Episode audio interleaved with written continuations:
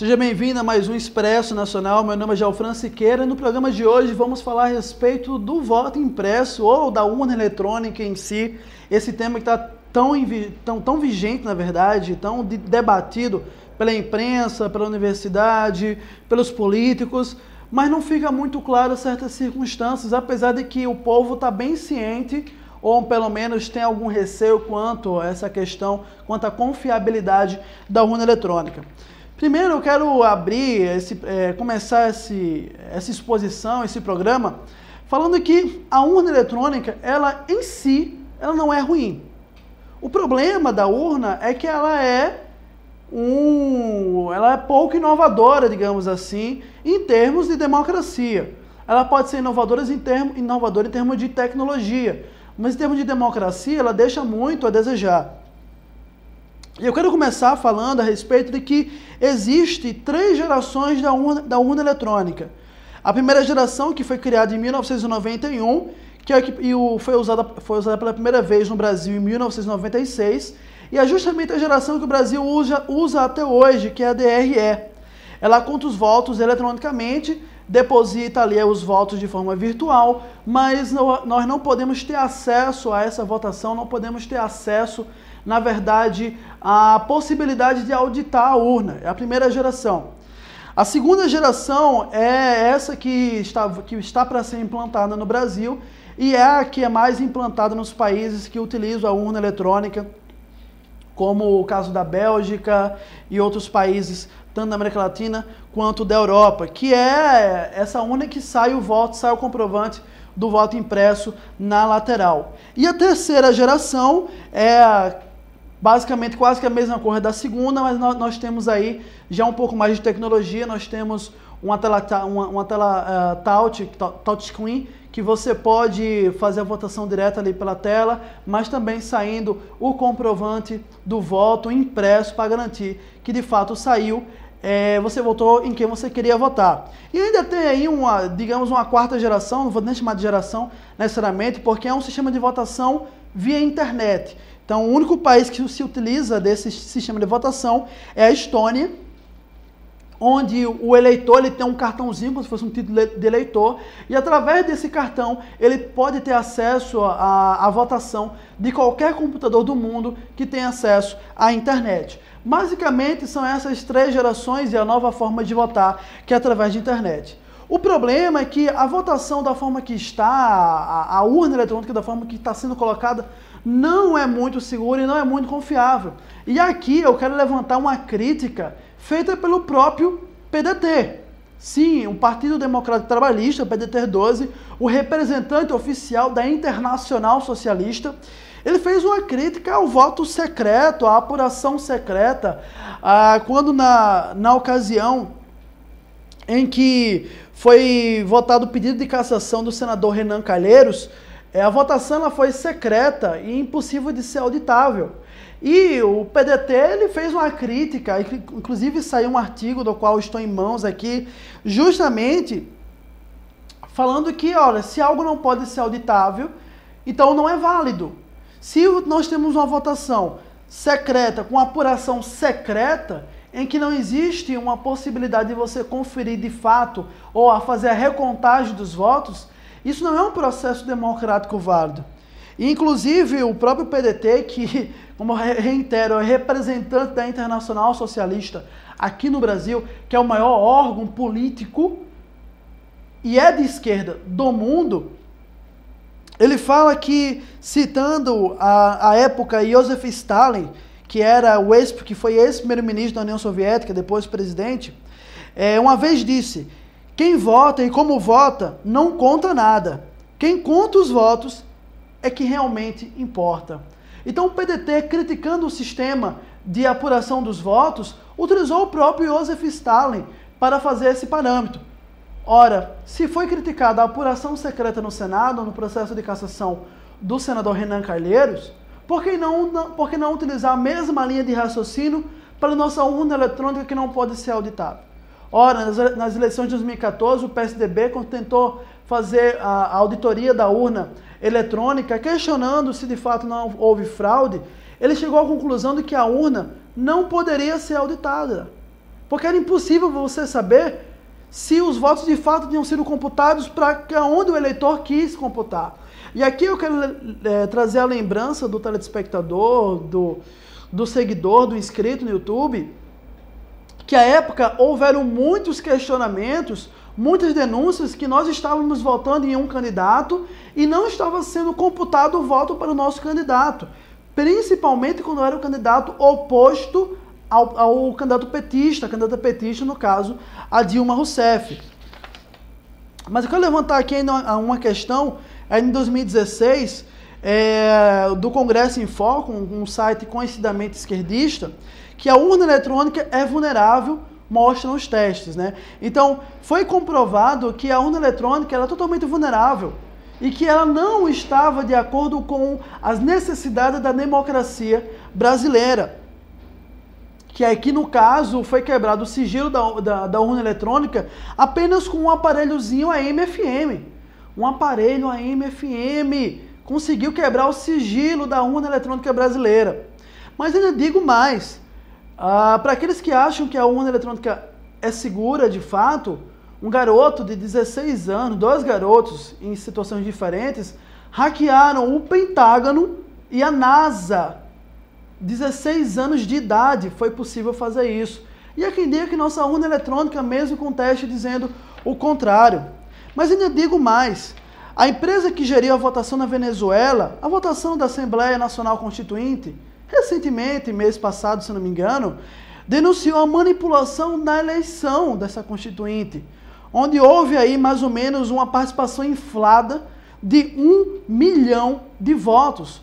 Ou seja, no, a, a, o presidente Maduro, o ditador Maduro, na verdade, inflou mais de um milhão de votos a favor da Assembleia Nacional Constituinte, a favor dele, da ditadura venezuelana. Apenas um detalhe. É, em 2012, o governo irlandês vendeu para a sucata 14 mil urnas eletrônicas. 14 mil urnas eletrônicas ao preço de 54 milhões de euros. Motivo: não eram seguras, não eram auditáveis, eram passíveis de fraude, eram fraudulentas. Mas há quem insista ainda que a urna eletrônica brasileira seja um avanço, seja uma tecnologia fantástica. Só que tem um detalhe ainda bacana. Entre todos os países que adotaram o voto eletrônico, o Brasil é o único que ainda utiliza urnas que podem ser manipuladas é justamente a urna da primeira geração. Aquilo que eu comentei no início desse programa, tem a urna da primeira geração, da segunda geração e, da terceira geração. Essas três urnas, apenas a urna da, da primeira geração, não pode ser auditada. É a única urna que pode ser manipulada. E é justamente onde o, é justamente a urna que o Brasil utiliza. E é o único país no mundo que utiliza a urna eletrônica da primeira geração. Então o Brasil tem um sistema fraudulento. Hoje o sistema brasileiro de votação é fraudulento. E aqui, ah, mas a, é, as eleições brasileiras anteriores não foram fraudadas. Olha, depois da biometria que o TSE fez, foi levantado que 25 mil pessoas estavam com títulos eleitorais duplicados. 25 mil pessoas. Sendo que uma, só uma delas tinha 52 títulos eleitorais. Apenas uma pessoa. Então, a urna eletrônica brasileira, da primeira geração, ela não é apenas um único tipo de geração que é manipulável, fraudável, mas como nós temos uma série de indícios de que a urna ela foi fraudada, que as, que as eleições anteriores, municipais e gerais, foram fraudadas. Mas há quem insista que não há problema algum. Há quem insista que está tudo bem. Dentre as categorias de irregularidades que o TSE levantou, nós temos falsidade ideológica, duplo cadastramento, falso positivo. O que é falso positivo? O sistema aponta duas pessoas distintas em uma coincidência das impressões digitais de apenas um dos dedos. Como o sistema é programado, segundo o TSE, para ter um nível de tolerância extremamente baixo, mesmo que apenas uma dentre as 10 digitais de um leitor coincida com a do outro. É aberta uma ocorrência. Ou seja, por mais que nós tenhamos um sistema de biometria que foi quem encontrou isso daqui, esses problemas, ainda assim era totalmente é, é, é fraudável a questão do título de eleitor e a urna eletrônica. E o erro de cadastramento foram os mais recorrentes desse sentido. Mas diante de todo esse problema do Brasil ser o único país que usa urna eletrônica da primeira geração, ou seja, daquela que pode ser manipulada, que pode ser fraudada, mesmo com uma série de indícios de que as eleições foram fraudadas, de que nós estamos votando em uma pessoa e a urna mandando voto para outra pessoa, o Senado brasileiro aprovou, depois de ser votado na Câmara Federal, em 2015, a impressão do voto. Não é o voto impresso, é a impressão do voto, que na época, a pedido do, do TSE, do presidente do TSE, Dias Toffoli, Dilma vetou e não deu tempo de que a impressão do voto, a impressora, ela fosse aplicada na eleição seguinte.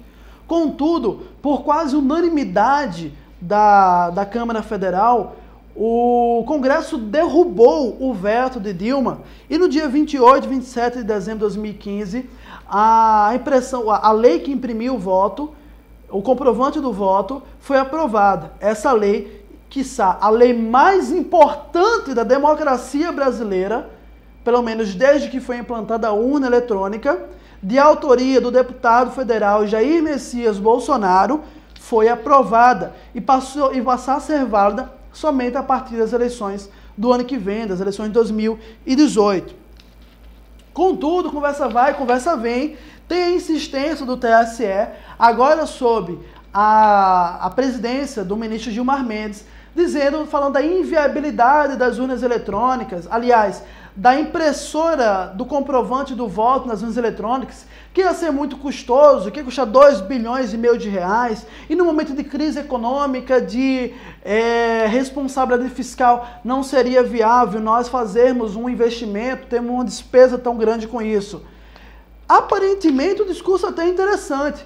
Contudo, semana passada, ah, o Senado fez uma manobra e regulamentou e aprovou um fundão eleitoral de 1,7 bilhão de reais. Ou seja, nós temos de um lado um ministro dizendo que a impressão do voto para garantir que acabássemos com a fraude nas urnas era muito caro. Do outro, você tem o um Congresso Nacional aprovando um fundo de quase 2 bilhões de reais para financiar os partidos.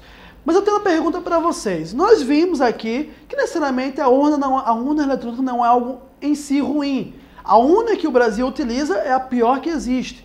Nós vimos que ela é fraudulenta, que as, que as eleições anteriores podem ter sido fraudadas, que existe um problema e que apareceu uma solução, apesar de que a, a, o PT tentou barrar essa solução. Nós vimos que agora, em 2018, vamos ter voto impresso. Nós vimos que existe dinheiro, porque foi aprovado o fundo eleitoral de quase 2 bilhões. Mas por que ainda insiste, não só o TSE, mas como tantos outros políticos de esquerda, principalmente do PT, em querer em não colocar a impressão do voto? Porque dentro de tanto de tudo isso, de, desse, desse atentado à democracia, porque querem insistir tanto de que não podemos imprimir, imprimir o comprovante do voto. É simples, meus amigos. Se isso não é uma, claro, uma clara suspeita, uma clara certeza de que as eleições anteriores foram fraudadas, eu não sei mais o que é. Lembre-se que o paladino, o grande tutor da esquerda mundial, Joseph Stalin, disse: o que importa não é quem vota, mas é quem conta o voto. E é essa é a realidade que nós temos hoje, é essa a realidade que nós estamos enfrentando hoje. Nós temos o PT e toda a sua quadrilha ali, seja de esquerda, centro-esquerda, querendo acabar com a impressão do voto, porque o voto sendo impresso, eles não vão poder mais fraudar as urnas, eles não vão poder mais decidir quem é que vai ser agora o candidato eleito. O seu voto vai ser respeitado. E coisa que a esquerda nunca fez foi respeitar o seu voto. Por isso que a esquerda, o PT, o PSDB está tão preocupado é, em acabar com a impressão do voto ou não implantar o voto em 2018. Então fique ligado. Enfim, eh, estou encerrando mais um programa. Muito obrigado pela sua paciência. Nos siga nas redes sociais e até o próximo Expresso Nacional. Chegamos ao fim de mais um Expresso Nacional. E se você gosta do nosso programa, inscreva no nosso canal no YouTube, curta nossa página no Facebook e no Twitter. E essencialmente, nós não recebemos recursos públicos, não temos convênio com Lei Rouanet ou qualquer lei de incentivo à cultura. Esse programa é financiado 100% com recursos privados. São doações de 5, 10, 15 reais que mantêm o nosso programa no ar. Por isso, se você realmente acredita no nosso trabalho, contribua.